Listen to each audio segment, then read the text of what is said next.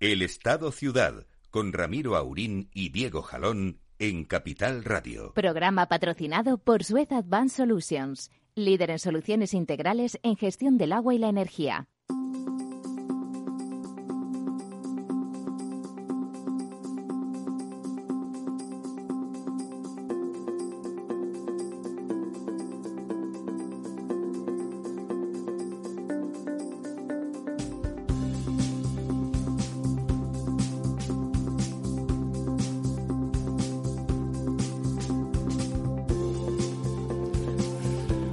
Bueno, pues eh, buenos días. Este miércoles 22 de diciembre, en el que toda España está mitad pendiente de ese gordo de la lotería que está todavía haciéndose de rogar eh, y, la otra media pues pendiente de saber si va a poder pasar eh, las navidades con su familia, qué pasa con el Omicron.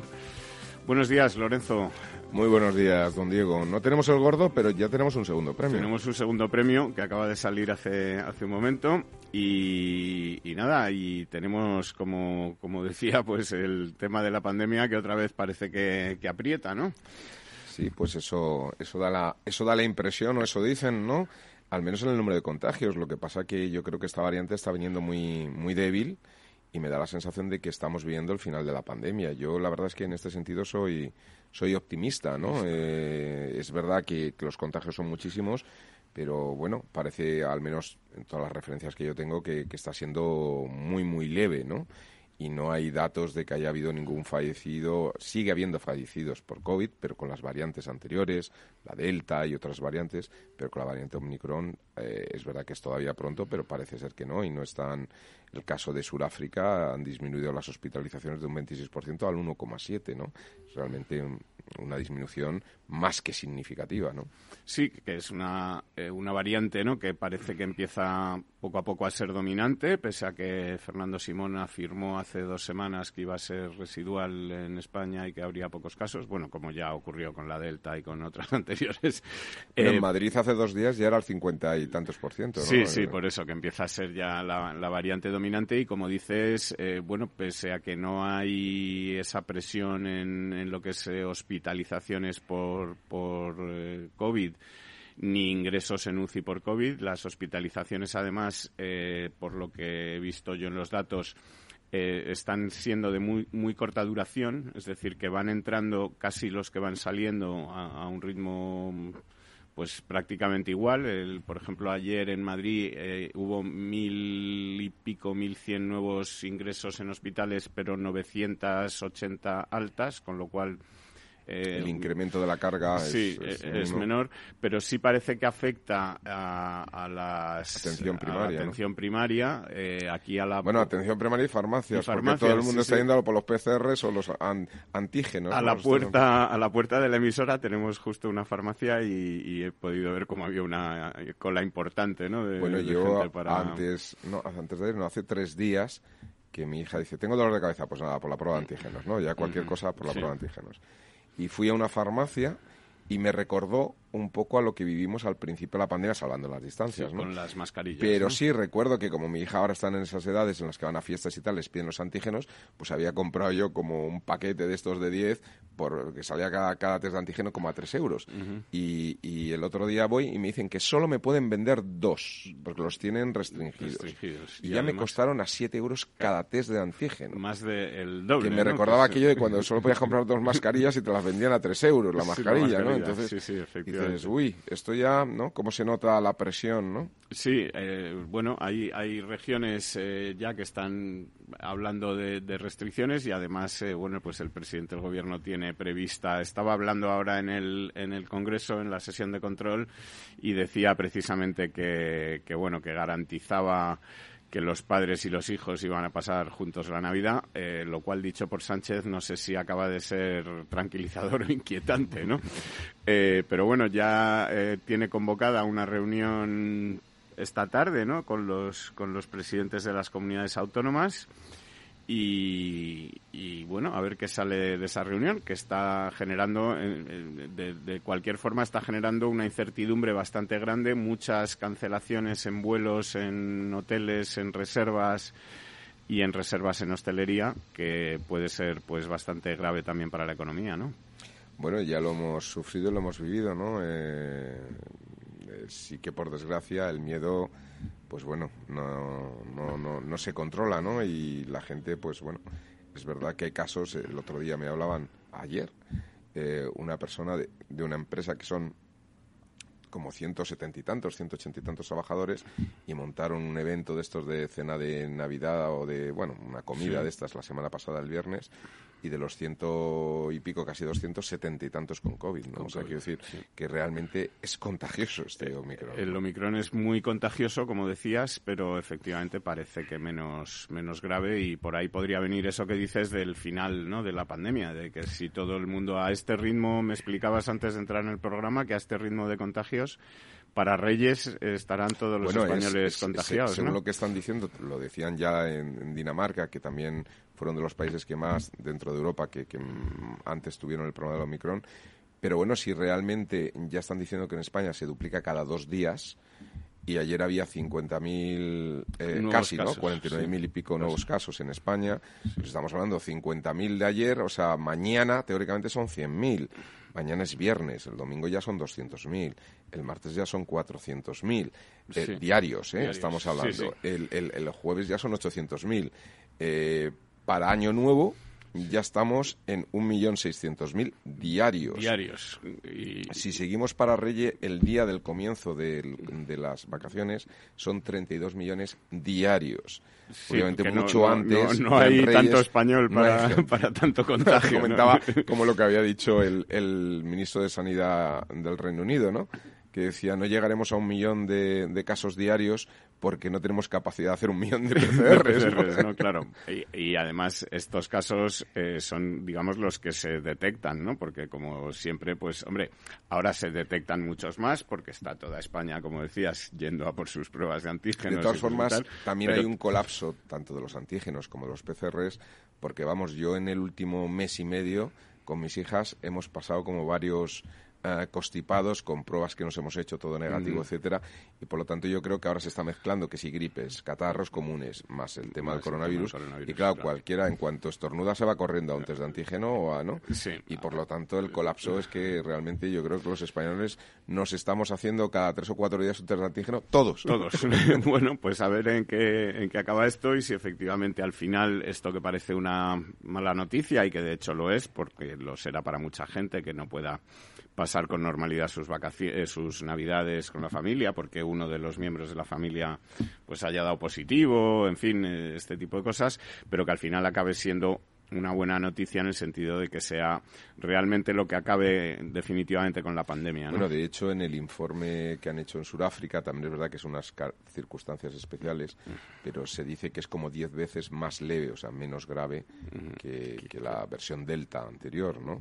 Si tenemos en cuenta que la gripe viene a ser como la mitad, más o menos, de grave que el COVID, pues estamos hablando de algo teóricamente menos grave que una gripe. ¿no? Menos cinco veces menos grave que una gripe, ¿no? Cuidado que de las gripes se muere la gente también. Sí, ¿eh? sí, pero bueno, que si ya es cinco veces menos grave que una gripe y si con la gripe hemos convivido muchos, años, también es verdad pues que con un, no este nivel de contagios. Claro, que el problema es ese, ¿no? Porque... Mm. Al final dices, bueno, disminuye mucho la gravedad en porcentaje, sí, pero si nos contaminamos, o sea, nos contagiamos todos. los 40 millones, 40 casi 50 millones de españoles, pues el porcentaje te acaba saliendo más que a lo mejor la primera oleada, ¿no? Bueno, es el problema. vamos a ver, eh, en todo caso. Bueno, pues si quieres vamos entrando ya en los asuntos propios de nuestro de nuestro programa.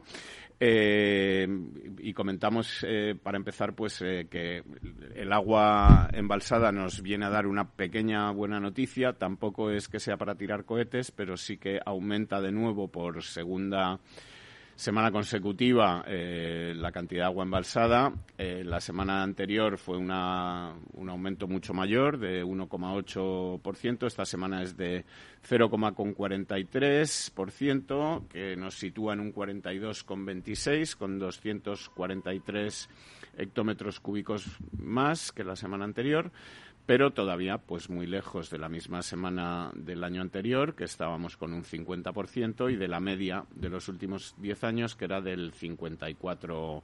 Del 54%. Y por cuencas, pues el, asunto es, em, como, como ya pasaba la semana anterior, pues que eh, lo, lo, que lo que vemos es que las cuencas del norte, es decir, la cuenca del Ebro y la cuenca del Duero son las que registran crecimientos más grandes, con el Ebro con un 3,85% de aumento que se suma al 5 y pico por ciento de la semana anterior y esto hace pues que el Ebro pase de estar por debajo del 40% a estar ya en el 63,49%. Eh, que está muy bien, eh, efectivamente, y el Duero aumenta también un 1,20. En esta ocasión, en esta cuenca, no es tan, tan buena la situación porque se mantiene todavía en un 44,32%. Y eh, hasta ahí es un poco lo que aumenta. El Júcar aumenta también un poco, aunque no es cuenca del norte, pero las demás cuencas pues siguen en una situación mala y, bajando, ¿no? El Tajo vuelve a bajar un 0,15, el Guadiana baja un 0,09 y el Guadalquivir aumenta en 2 hectómetros cúbicos, pero sigue por debajo del 26,55%. Aquí las buenas noticias es que desde hace un par de días está lloviendo bastante por el sur, ahora mismo está lloviendo bastante por Sevilla, donde por cierto está eh, nuestro director, don Ramiro Aurín, que hoy no puede acompañarnos. Y, bueno, pues eh, se prevé que siga lloviendo en los próximos días por, por toda esta zona del sur por Andalucía y por Castilla-La Mancha, que es de donde, de donde se nutre la, la cuenca del, del Guadalquivir, ¿no?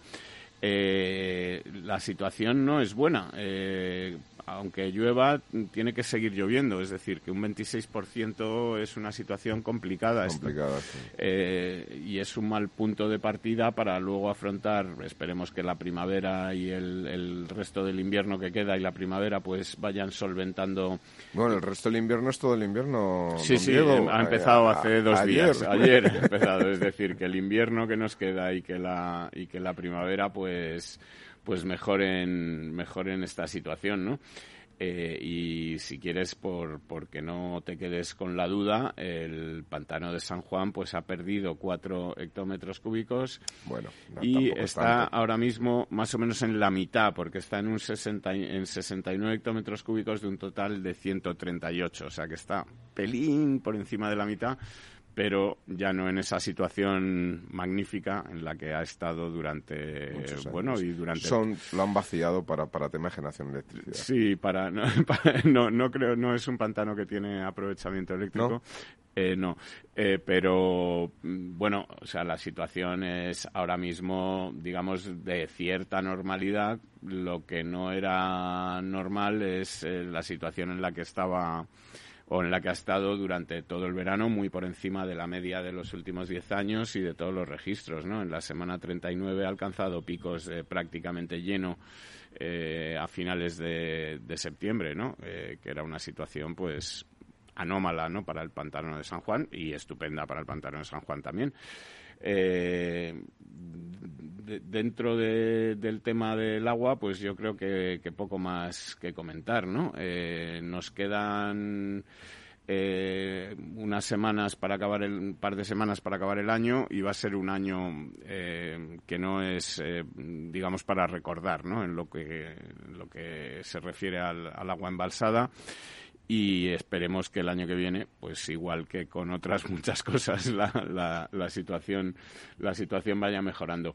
Eh, quería comentarte, eh, porque además creo que tiene bastante que ver con, con esa eh, jornada que, que tuviste, moderaste hace unos, unos días en, en Valladolid sobre el soterramiento de las de las vías que, parten en dos la ciudad de Valladolid, pues eh, un informe que ha publicado eh, ayer precisamente eh, la Universidad Autónoma de Madrid junto con el Instituto de Predicción Económica Lawrence R. Klein, que forma parte también de la Universidad Autónoma y que fue presentado, como decía ayer, por el profesor de Economía Aplicada Julián Pérez en un acto celebrado en la, serie del colegio, en la sede del Colegio de Economistas de Madrid, eh, en lo que eh, en este informe lo que hace es em, reunir los datos de cuál va a ser la repercusión económica, la repercusión en empleo, etcétera, el impacto socioeconómico de, de, esta, de, este desarrollo, gran proyecto urbanístico de la capital eh, española, eh, que es eh, sin duda uno de los grandes desarrollos urbanísticos europeos, ¿no? De todas las capitales de Europa, ¿no? Entonces, en este informe se dice que, que con una inversión eh, eh, que el Madrid Nuevo Norte va a representar una inversión de 25.000 millones de euros en 25 años y va a generar, entre otras cosas, 350.000 nuevos empleos. ¿no? Eh, el impacto será de positivo en 15.200 millones de euros para la economía nacional y de estos 15.000, 12.000 millones directamente a la economía eh, de la Comunidad de Madrid, lo que representa un 5,2% del PIB autonómico. Eh, explica este informe que la inversión privada perdón, la inversión pública va a ser de mil eh, de 1.200 millones de euros y la inversión pública de unos 18.000 millones.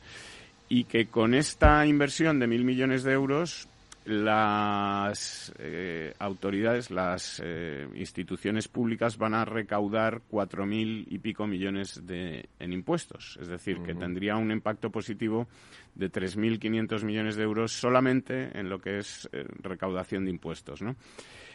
bueno, bueno eso, es un, eso es un efecto multiplicador del PIB y es un, bueno, es una de las demostraciones de que la inversión en infraestructuras son muy rentables, ¿no? Eh, muy rentables desde el punto de vista económico. Recordemos que este desarrollo, además, eh, ha sido un desarrollo muy polémico, que ha llevado muchos años el poder aprobarlo, ha habido muchas concesiones y al final, bueno, pues ha habido un consenso, yo creo que prácticamente por casi todo el arco político y recordemos que es un proyecto que aprobó la señora Carmena. ¿no? Es un proyecto de Carmena que luego mantiene Almeida y, eso es. Y, por lo tanto yo creo que, bueno, pues que, que es un, un proyecto de ciudad de los pocos que, que por lo menos por, por, estas latitudes se acostumbran a hacer de manera casi consensuada, ¿no? O, parecido a lo que podría ser un consenso en la medida en que en que los principales partidos pues lo han apoyado, ¿no? Me parece que es fundamental para, para Madrid este desarrollo y me parece que es fundamental por varios motivos. Uno porque crea un que, eso no está, fíjate, eso no está en el informe, el informe del Instituto Klein. Yo lo, he visto un poco tangencialmente, me refiero que lo he leído en la información de prensa, que supongo que es la que tú habrás consultado, pero no he tenido acceso al, yo tampoco acceso al, informe. ¿no? Pero yo creo que se le mm, quedan en el tintero algunas cosas, es decir, que se ha ido un poco más a lo que es el impacto de la inversión pública, la recaudación, elementos que también son más, más fáciles de, de poder cuantificar, y estimar, ¿no? Pues porque al final, oye, dices, invierte tanto, esto supone tanto en creación de empleo, eh, esto supone tanto en recaudación de seguridad social, tanto de impuestos, tanto de no sé qué, tanto de IVA, en fin, es como muy fácil de, o más fácil, ¿no?, de, poder cuantificar. Pero, por ejemplo, el impacto de que eh, en Madrid, que ya tenemos un parque eh, pequeño, empecemos a tener un parque un poquito más grande de oficinas o de, o de, de, edificios corporativos de grandes multinacionales. cuando una multinacional se instala en Europa, eh, la ubicación es muy importante, tener oficinas adecuadas para poder concentrar al personal, es decir, esto es un poco lo que ocurrió en París con, con la Defense o en otras zonas de, de, Europa donde realmente se generan este tipo de complejos que lo que hacen es asentar eh, empresas multinacionales, ¿no? Yo creo que esto es un atractor muy positivo para la ciudad que va a generar mucha más riqueza, ¿no? Es decir, la externalidad de una operación de este tipo va a ser más grande. Luego, recordemos que, van grandes infraestructuras para los ciudadanos en ese proyecto. No solamente es un desarrollo inmobiliario, va una gran estación de tren, eh, bueno, la estación de Chamartín hace dos o tres días inaugura el AVE a, Galicia, ¿no? Es decir, que realmente la conexión con el norte empieza a cobrar sentido, ¿no? Eh, y, por lo tanto es una estación que va a complementar mucho la estación de Atocha y es una estación para uso y disfrute de todos los ciudadanos que se destina al norte y por lo tanto es un, un punto de acceso, de conexión que me parece una obra importante.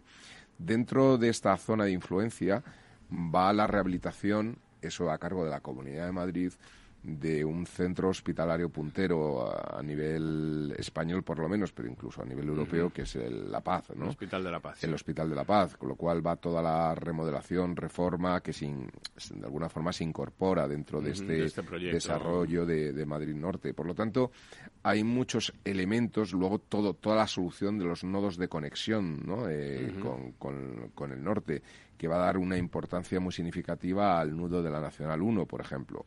y, también solucionar un poco el nudo de conexión con Colmenar, es decir, las tres, las dos vías realmente del norte, porque La Coruña es un poco oeste, noroeste, ¿no? Pero que serían Colmenar, Nacional 1, ¿no? Es decir, en realidad mm, la Nacional 6 como la Nacional 2, ¿no? Son un poco ya a mitad entre oeste-este y, y, el norte, ¿no? Pero las dos principales yo creo que le van a dar mucha, mucha importancia y eso me parece que es un, lugar de desarrollo y de crecimiento que puede tener la ciudad realmente importante, especialmente la Nacional 1, porque es la que tiene continuidad, que tiene continuidad hasta el punto que te lleva a Francia, ¿no? Efectivamente, sí, sí, es una vía. Y además este informe señala, bueno, que el impacto no se limita a la Comunidad de Madrid, porque, eh, bueno, pues, el, por ejemplo, hablando del empleo, el 74% del empleo que se va a generar durante simplemente la fase de ejecución, la fase de, lo que es la construcción de, de, todas estas infraestructuras, va a repercutir en la Comunidad de Madrid, pero también hay otras comunidades que se van a beneficiar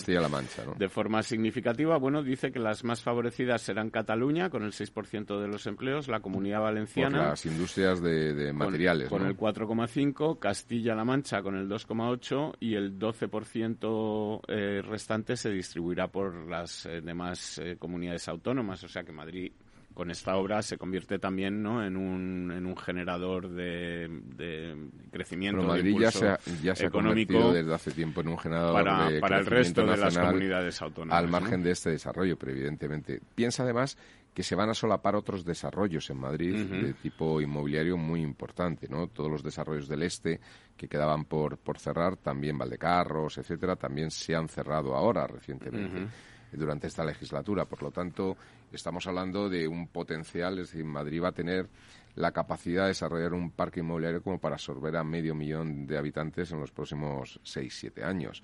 Esto es mucho. Es decir, es un crecimiento de la ciudad muy significativo. Y es seguramente una de las formas más em, normales de que bajen los precios de la vivienda de alguna manera, ¿no? Si pues hay mayor oferta. en principio, en principio, sí, pero depende. ¿no? bueno, depende. Digo, depende porque, estamos viviendo una situación inflacionista muy fuerte, precisamente en los materiales de construcción, que los está subiendo pero qué duda cabe que meter más suelo al mercado implica que baja el suelo. Es decir, una vivienda tiene dos precios, ¿no? El suelo y, la, construcción, el vuelo, ¿no? El suelo y el vuelo. el, vuelo. parece ser que, está disparado, ¿no? Es decir, esto es mm. una realidad pero es verdad que el suelo, eh, si hay más suelo, pues, eh, compensaría. Vamos a pasar a publicidad y vamos a seguir hablando de las implicaciones de todo esto.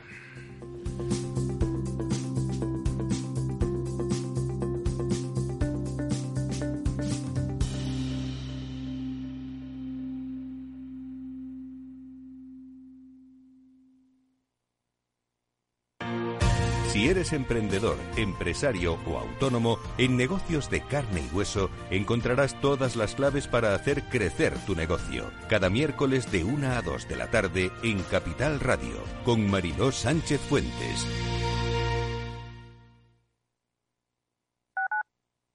Tu radio en Madrid 105.7, Capital Radio. Memorízalo en tu coche.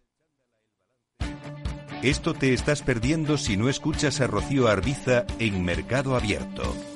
Isabel Bento, directora de Desarrollo de Negocio de BlackRock. Un cambio de paradigma y es el, el reconocer que el riesgo climático es un riesgo financiero y que la transición energética es una oportunidad de inversión. Y eso al final se traslada, en nuestro caso somos una gestora de activos, en cómo gestionamos las carteras, ¿no? en cómo de importante es identificar esos riesgos climáticos y también eh, cómo analizamos las compañías teniendo en cuenta la oportunidad que tienen por delante de navegar esta transición energética. Mercado Abierto con Rocío Arbiza.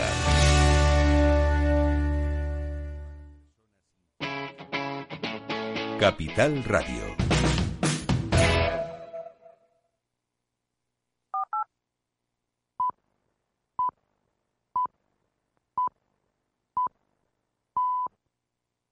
El Estado Ciudad, Capital Radio.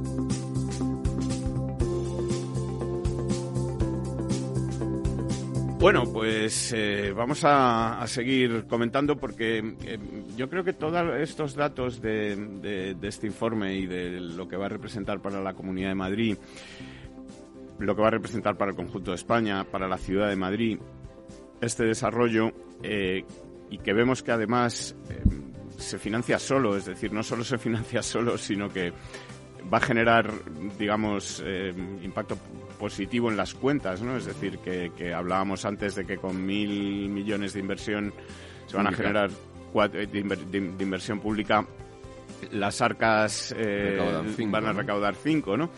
Eh, y todo esto, mm, pues, es un poco también parte de las conclusiones que, yo creo que se sacaban en la jornada sobre el soterramiento de las vías del AVE de Valladolid, ¿no? que para los mm, eh, oyentes que no conozcan el, caso de, esta ciudad, pues eh, es una ciudad que está partida en dos por las vías del tren, ¿no? porque, bueno, pues las vías del tren en un principio se hicieron digamos, eh, perimetrales ¿no? A, lo que era la ciudad, pero la ciudad ha crecido, se ha desarrollado y, ahora mismo casi un 40% de la ciudad pues queda al otro lado de unas vías que al ser vías que están al, al, nivel del suelo, pues están además ahora, desde que hay el AVE, eh, hay un muro, ¿no? Que, separa, las vías y que separa la ciudad, ¿no? Así y El a un 30% de los ciudadanos de Valladolid quedan en, extramuros, digamos, es como el muro histórico de la ciudad medieval y un 70% queda intramuros. Y el alcalde eh, Óscar Puente, del Partido Socialista, que en su día prometió que lo primero que haría cuando llegara a ser alcalde sería el soterramiento de estas vías, pues ahora parece empeñado en en explicar que esto es imposible y que desde un punto de vista económico no, no es viable, ¿no? Bueno, yo creo que se lo han explicado muy mal, ¿no? O, se lo han explicado muy mal o lo han entendido muy mal, ¿no? Ya, ya no lo sé, pero es, eso es absolutamente erróneo, ¿no? Y además, fíjate que es un caso muy parecido a lo del Madrid Norte que tú comentabas. Claro, lo digo porque, porque la vialidad del proyecto gira en torno a la estación y su entorno. Es decir, eh, si tú imaginas simplemente una vía y dices, bueno, eh, 15 metros a un lado, 15 metros a otro, pues la posibilidad de sacar rentabilidad a un soterramiento pues es más escaso. normalmente lo que te deja el espacio es hacer un parque, ¿no? Pero es que aquí eh, aparece una estación de tren, que es la estación de Campo Grande, que tiene un montón de espacio de lo que son cocheras y, digamos, de, de ADIF, instalaciones, talleres y demás, ¿no? que lleva a, lo que es el, lo que es Campo Grande, no lo que es la zona de Campo Grande, lleva un espacio realmente espectacular, ¿no? Pensemos, antes hablábamos de la conexión que supone con el norte la estación de Chamartín, la nueva estación de Chamartín. Claro, de tener una contraparte que fuese la estación de Valladolid, la nueva estación de Valladolid. Al otro lado de la vía, ¿no? Claro, a una, a una hora, depende del tren, incluso 45 minutos, o 50 en ocasiones, depende del tipo de, tren, ¿no? Eh, al otro lado, con una enorme extensión de terreno que podría plantear desde, desde la creación de, parques tecnológicos, incluso una especie de IFEMA 3, ¿no? Una ampliación de IFEMA, de parque ferial, etcétera, ¿no? Muy conectado con la con, con Madrid, porque además eh, fíjate que allí los propios ciudadanos ellos lo que quieren y, ven el valor es precisamente de la conexión que han supuesto eh, la puesta en marcha del tren de alta velocidad, ¿no?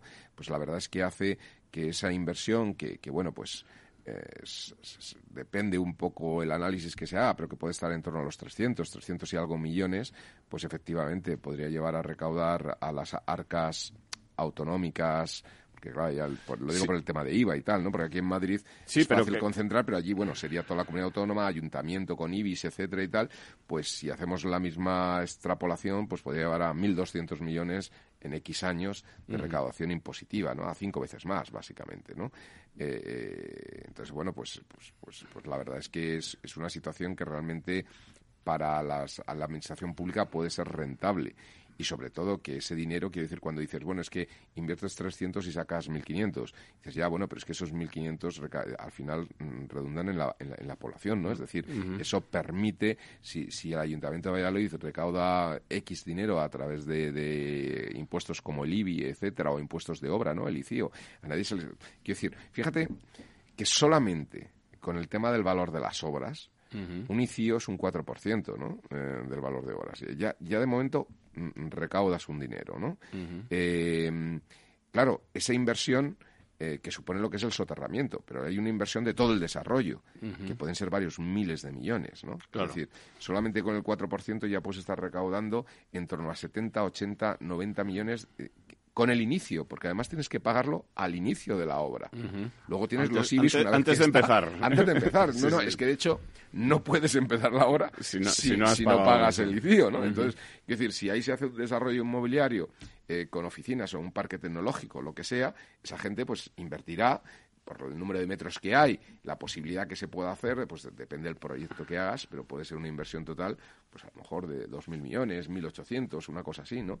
El 4% de, de, de, de 2.000 millones ya son 80 millones. Y eso antes de arrancar.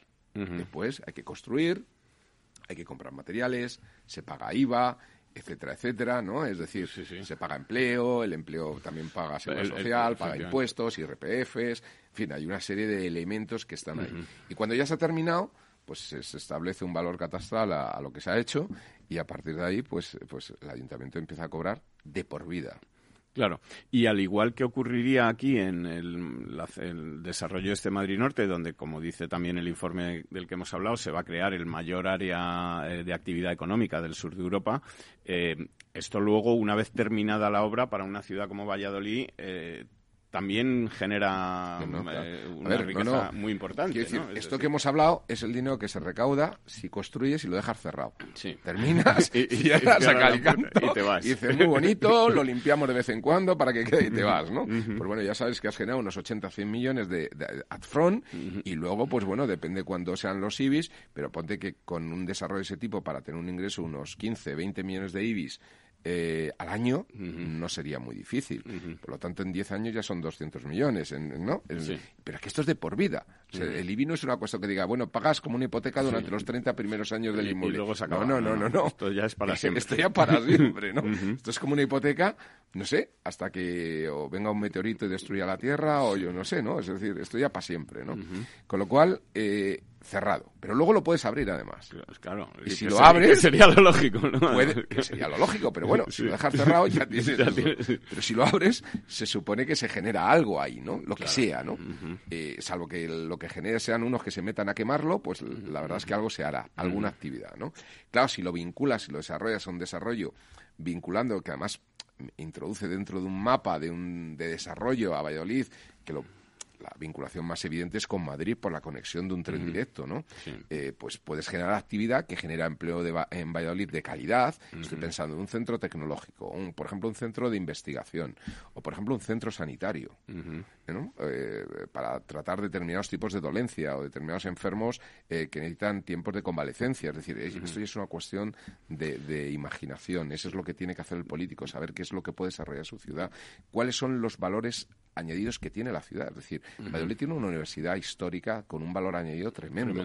Por lo tanto, tiene eh, gente con una cualificación muy alta. Habría que ver en dónde destacan sus y escuelas. Tiene, y tiene un problema de, de, jóvenes que se van, ¿no? Claro, habría que ver cuáles son las escuelas o facultades más punteras para ver dónde hay un valor añadido significativo para crear vinculaciones de universidad-empresa, es decir, para que haya empresas que se, que se ubiquen aprovechando el capital humano que pueda haber en, en, Valladolid, incluso no solo capital humano, sino la capacidad de captar recursos, por ejemplo, estoy pensando en la Unión Europea, para desarrollos de investigación que es más fácil cuando te vinculas a centros académicos, ¿no? Por parte de las empresas. Es decir, egoístamente, por parte de una empresa, que yo me vinculo para un determinado proyecto con una universidad y me resulta más fácil conseguir eh, fondos perdidos eh, para un proyecto X de la Unión Europea o lo que sea, ¿no? Entonces, quiero decir, esto genera valor. Y al final, bueno, pues esa generación de valor supone que, si tenemos que pagar impuestos por, por, por, la generación de valor, que son las rentas, pues, pues eso al final redunda, ¿no? Claro, y con una diferencia también notable respecto al, proyecto de Madrid Norte, que es que em, el proyecto Madrid Norte, digamos, no va a, cerrar una herida en una ciudad, no va a... Mm, bueno, en parte también. En, ¿eh? parte también, pero no, eh, digamos, toda la ciudad como ocurre en Valladolid. Es verdad que en Madrid Norte eh, a ver, claro, el desarrollo de Madrid, de los grandes eh, desarrollos, eh, quiero decir, urbanos, ¿no? Pues han sido las PAOs de las Tablas, Monte Carmelo, todo esto, que han sido muy recientes. Por lo tanto, ya son ciudades que de alguna forma se han planificado, zonas de la ciudad de Madrid que se han planificado sabiendo que la vía del tren estaba, ahí, ¿no? Es decir, no es como en el caso de Valladolid, que ha sido creación espontánea, en épocas de desarrollo no planificado, que finalmente se consolida, luego se planifica ya sobre lo existente, en fin, un poco lo que se vivió en la época del desarrollismo en los años 40, 50, 60, ¿no? Eh, con lo cual es mucho más traumático. Aquí las ciudades, que decir, tú vas por las tablas y tiene cierta autonomía. Vas por Monte Carmelo y tiene cierta autonomía y, digamos, eh, coherencia, ¿no? Ahí en Valladolid es que no existe esa coherencia. Aquí los desarrollos de las tablas y por poner ese ejemplo, porque es lo que atraviesan las vías, está de alguna forma eh, estudiado. Allí es que tú te encuentras casas a, a siete metros de la vía es, algo tremendo, ¿no? Es, un poco como las películas de Hitchcock estas, que el tren pasaba y, temblaba toda la casa, ¿no? Es, que es, realmente... Y además, eh, digamos que en, estos desarrollos de Madrid que están al otro lado de las vías, tampoco vemos esto que ocurre en Valladolid de que haya una diferencia tan grande del nivel económico de las personas que viven a un lado y, luego eso, que efectivamente en Valladolid lo que se ha producido es una segregación social muy fuerte, que es muy difícil de de conectar si no eliminas esa barrera, ¿no? Efectivamente, el ejemplo que yo ponía de las PAOs es, una homogeneidad eh, social mm, eh, prácticamente son zonas idéntica, donde vive gente igual misma época de desarrollo, mismo perfil en edad, en eh, estudios, etcétera, ¿no? Entonces, bueno, aquí aún así también va a suponer, de alguna forma, en algunos puntos de la zona de la estación, que es lo que se sotarra un poco, que, realmente estoy pensando, por ejemplo, viendo, viendo los, el, las infografías que han salido sobre Madrid Norte, la propia castellana en la zona de donde las cuatro torres también se va a soterrar en bastantes tramos, sí, Sí, sí, Soterramiento parcial. Hay una parte de la castellana que va a tener... la zona de La Paz, la zona de La Paz se va a conectar con una colonia histórica que hay allí, que es de, que se hizo para militares en su época, etcétera, eh, que ahora mismo está totalmente partida por la castellana, que dice, por ahí no puedes cruzar la castellana, vamos, te, juegas la vida, ¿no? Sí, sí, sí. Y, encima si te pillan no llevas razón porque, no se puede cruzar, ¿no? Efectivamente. Claro, ahí va a haber una especie de soterramientos parciales, que realmente con una especie de parques, con aperturas, ¿no? Eh, eh, que realmente va a conectar la ciudad. Es decir, que también hay heridas. No es tan evidente porque la herida de Valladolid es la herida de la ciudad entera. De, y, toda esto la ciudad, y esto, claro. Madrid es tan grande, etcétera, que esto es una herida de un punto, ¿no? Conflictivo de la ciudad. Pero Madrid no está herida, no está partida por, por, nada, ¿no? Es decir, las estaciones de tren están un poco en los extremos y el efecto es un poco más local, digamos, ¿no?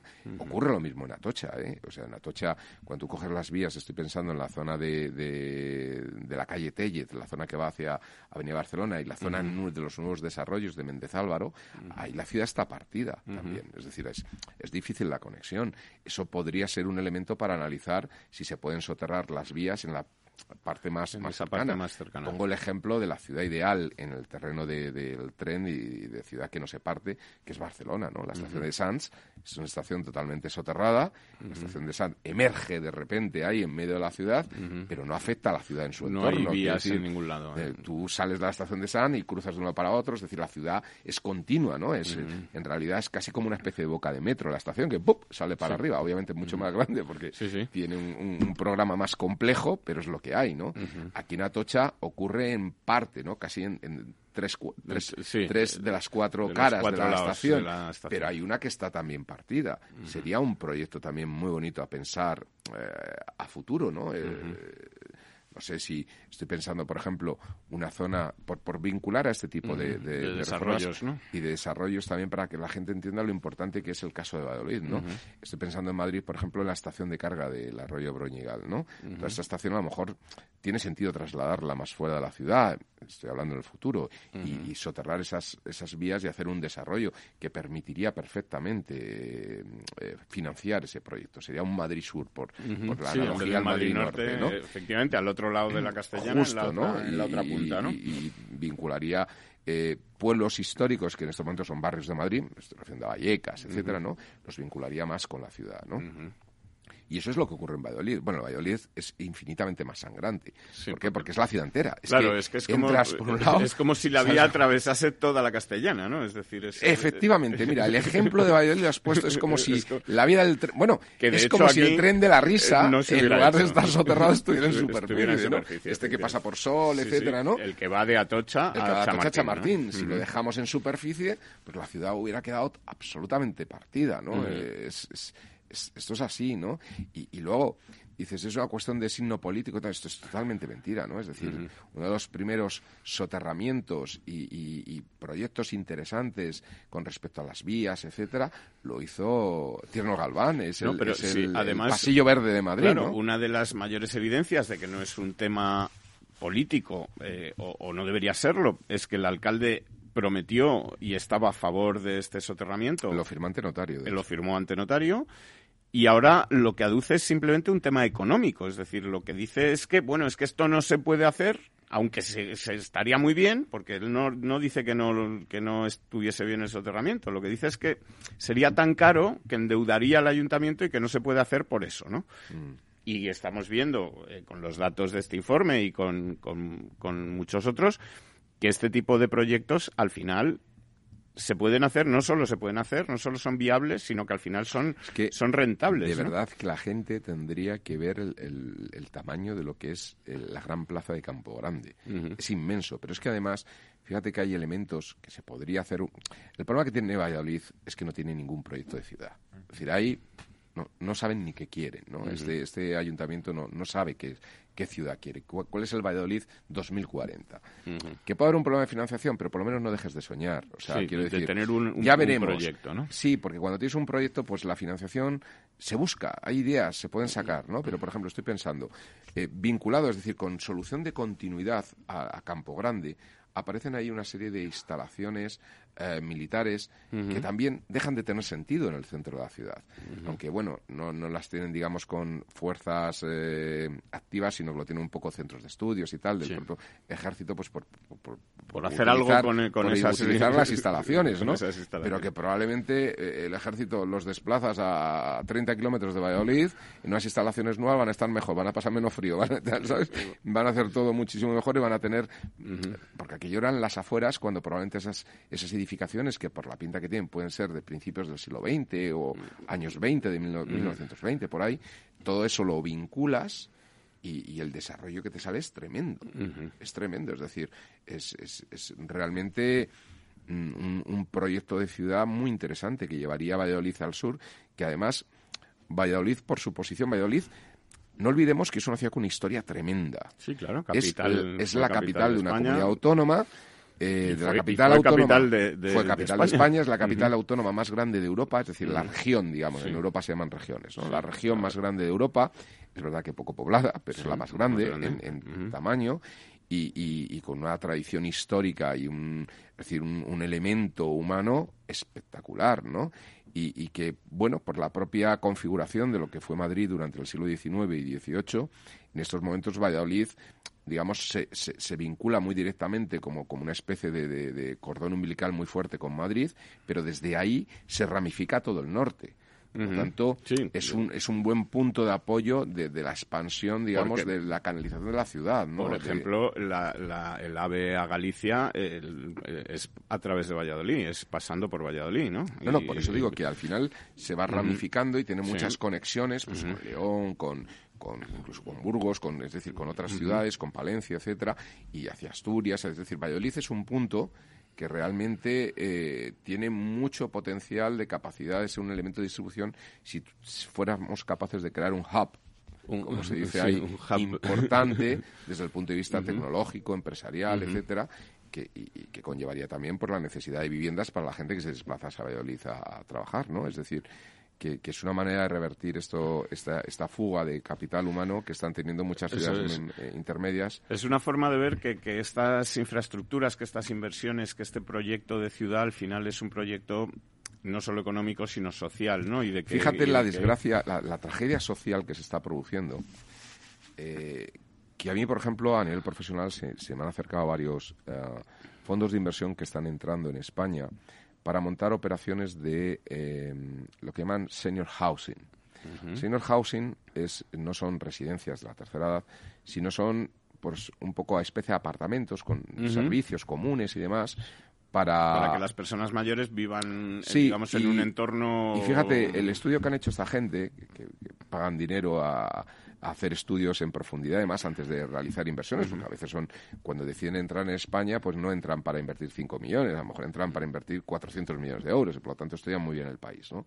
Y ellos han analizado que efectivamente esta fuente migratoria de la gente joven lleva a que las personas mayores, los que se quedan en Valladolid y a lo mejor se han jubilado, tienen 68 años, pues claro, todos sus hijos los tienen fuera y la mayoría los tienen en la capital. Entonces ellos piensan que en el cordón, y además hablan mucho del cordón norte ¿no? de, de Madrid, tiene mucho sentido este senior housing para personas que a lo mejor pues, pues deciden tener un apartamentillo pequeño en, en Madrid para estar cerca de sus hijos.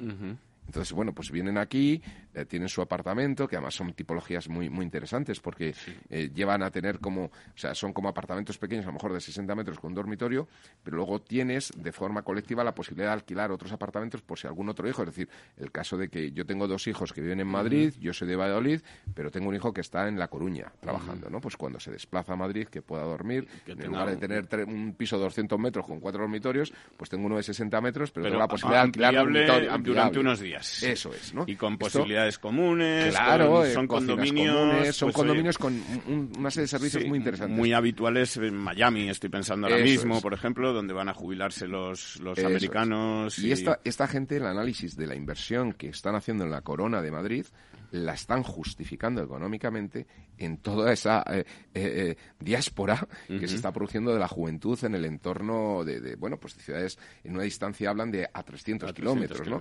Valladolid está a 180, ¿no? o sea que, sí. que, realmente estaríamos hablando no solamente de Valladolid, sino de otras muchas ciudades. Y claro, Valladolid tiene una tradición y una calidad de ciudad que la verdad es que es, lamentable que, haya una administración local que no sea, capaz, de, planificar la ciudad.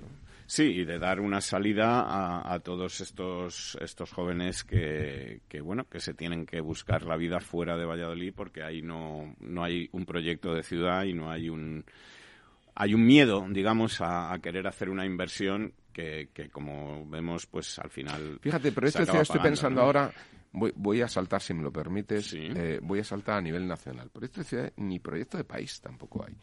Estoy pensando en el tema del AVE. El tema del AVE que yo sepa, ahora mismo no existe, ¿no? Eh, lo que voy a contar, pero cuando arrancó el AVE a Sevilla, el primer AVE, em, la propia Renfe, que es una empresa pública eh, estatal, eh, sacó un programa muy interesante que yo me consta, y incluso amigos que utilizaban y demás, que fue una especie de bonobús o bonometro, ¿no? un, bono para ir, por ejemplo, a ciudades como Ciudad Real. De forma que te salía muy barato.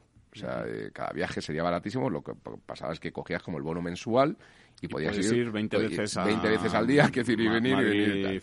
Yo entiendo que eso provoca una dificultad en cuanto a la coordinación de los trenes y tal, pero bueno, se puede hacer como el puente aéreo, ¿no? Que si llega y el tren está lleno, pues, pues, pues al siguiente. tren, ¿no? Eh, pero claro, eso les llevó a mucha gente a plantearse irse a vivir o trasladar la empresa a ciudades como Ciudad Real, porque igual te movías a una distancia inferior a una hora, eh, era muy rápido, fácil de conectar, es decir, tardabas menos que en coches como vivieras un poco la periferia de... segunda corona de, de, Madrid, ¿no? y, claro, los precios eran infinitamente más bajos, la calidad de vida podía ser mucho mejor, etcétera. Y esto desapareció. Esta especie de, de, bono mensual duró unos años. Se eliminó por parte de Renfe sin mayor explicación, ¿no? A ver, yo entiendo que provoca un problema de logística importante, y lo digo, el, trenes muy llenos, trenes vacíos, es decir, estas cosas, pero hombre, esto es hacer un cálculo, ¿no? Es, estudiarlo, ¿no? Las compañías privadas lo gestionan muy bien. Los puentes aéreos no solamente digo el de Iberia, sino en cualquier lugar del mundo tienes puentes aéreos. He vivido cuatro años en Irlanda y ahí había un puente aéreo con Londres. Sí, además espectacular. Hoy en día las posibilidades de aplicaciones para, digamos, reservar medio hora antes o, en fin, que, son infinitas. Claro, ¿no? Entonces tenemos toda la tecnología para, para poder hacer bueno, pues esas, esas cosas, por ejemplo, también es una idea de proyecto país. Si tú quieres acabar con la España vaciada, pues genera sistemas de bonos baratísimos. Es decir, oiga, si el abono transporte de la zona C de, Madrid me cuesta 90 euros, ¿por qué no me va a costar 180 euros eh, el abono transporte a Valladolid? Por poner un ejemplo, ¿no? Claro. Eh, al final, eh, como vemos, lo de la España vaciada, que es un problema y como todo problema tiene solución, eh, seguramente la solución pasa pues por, por pensar en, un proyecto de país, por pensar en proyectos de infraestructuras que den, revitalicen toda esa España vaciada y que le den posibilidades de, bueno pues a los jóvenes de trabajar a los eh, más mayores de poder seguir viviendo allí etcétera no eh, todo esto, bueno, pues eh, vamos a ver en qué, en qué se queda con todos estos anuncios de, ayudas a la España vaciada, que no parece que no parece que ninguno de ellos vaya por el tema de las infraestructuras, ¿no? Va más bien por ponerles una wifi y por no sé, en fin. Eh, o, por, o por potenciar un partido de estos locales y, pedir ahí una rotonda y subvenciones. Unas subvenciones. Así que bueno, eh, elecciones tendremos en, en, Castilla y León, porque así se ha anunciado y, bueno, pues en febrero tendremos la solución. El 13, ¿no? Era. El 13 de febrero y, también veremos cómo, si, si, bueno, pues triunfan lo que dicen las encuestas, la opción, digamos, del Partido Popular, eh, con probablemente el apoyo de Vox, o si las cosas, eh, bueno, pues se cambia lo que dicen las encuestas y el resultado es distinto, pero en todo caso, pues afectará a todas las infraestructuras, afectará a los planes que se hagan de comunidad. Y oye, eh, pues nos quedan 30 segundos para despedir el, año, despedir a nuestros oyentes, desearles muy felices fiestas si el Omicron se lo permite. Creo que sí. Y, esperar que nos volvamos a encontrar aquí a partir del año que viene, ¿no? Así es, muy bien. Muy bien, pues muchas gracias a todos y hasta luego. Programa patrocinado por Suez Advanced Solutions, líder en soluciones integrales en gestión del agua y la energía.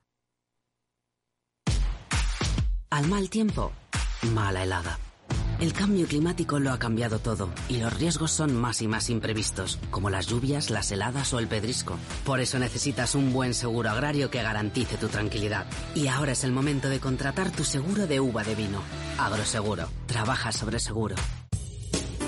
Somos Mazapanes Barroso. En nuestra empresa elaboramos productos con ingredientes seleccionados siguiendo una tradición artesana transmitida de generación en generación desde hace más de un siglo. Te llevamos el auténtico mazapán artesano de Toledo a tu casa. Nos esperan fechas muy especiales en las que no puede faltar en tu mesa. Compra tus dulces favoritos en nuestra tienda online www.mazapanesbarroso.com o llamando al teléfono 92 535 3149. Disfruta del auténtico mazapán con Mazapanes Barroso, maestros artesanos tradición y calidad desde 1890.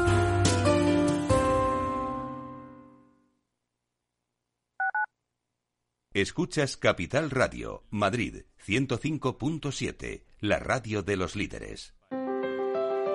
Si te gusta la cocina gallega de siempre, en el Mesón Gallego 1 y el Mesón Gallego 2 encontrarás los mejores pescados y mariscos de las costas junto a recetas de la Galicia interior, además de las carnes de Sanabria y los mejores embutidos de Zamora y nuestra terraza. Te esperamos en la calle Muller 35, teléfono 91 579 3623 y en la Plaza de la Remonta 13, teléfono 91 579 0769. Una recomendación del programa gastronómico Mesa y Descanso. Gráficas Naciones. Más de 50 años de experiencia en el sector de las artes gráficas. Apostamos por la última tecnología tanto en impresión offset como en digital y gran formato. Realizamos todo tipo de impresión. Tarjetas de visita, folletos, libros, vinilos, decoración y montaje de stands. Más información en el 91 629 2145 o en gráficasnaciones.es. Disfruta de la mejor cocina gallega en Montes de Galicia. Todo un clásico moderno en el barrio de Salamanca. Disfruta de la variada dieta atlántica, de las mejores carnes y pescados tratados con respeto y transparencia y regados con una de las mejores bodegas de la zona. En grupo, en familia o en pareja, Montes de Galicia te ofrece el espacio perfecto en cada ocasión. Esto te estás perdiendo si no escuchas a Rocío Arbiza en Mercado Abierto. Yago Arbeloa, presidente de Mio Group. El mercado se mueve en dos grandes grupos, que son eh, las grandes consultoras y las grandes agencias multinacionales, y otro nivel que es el de las agencias independientes, que más o menos está a un orden de magnitud por debajo. ¿no? Y creemos que hay una oportunidad en un mercado atomizado eh, de consolidar el mercado. Mercado Abierto con Rocío Arbiza.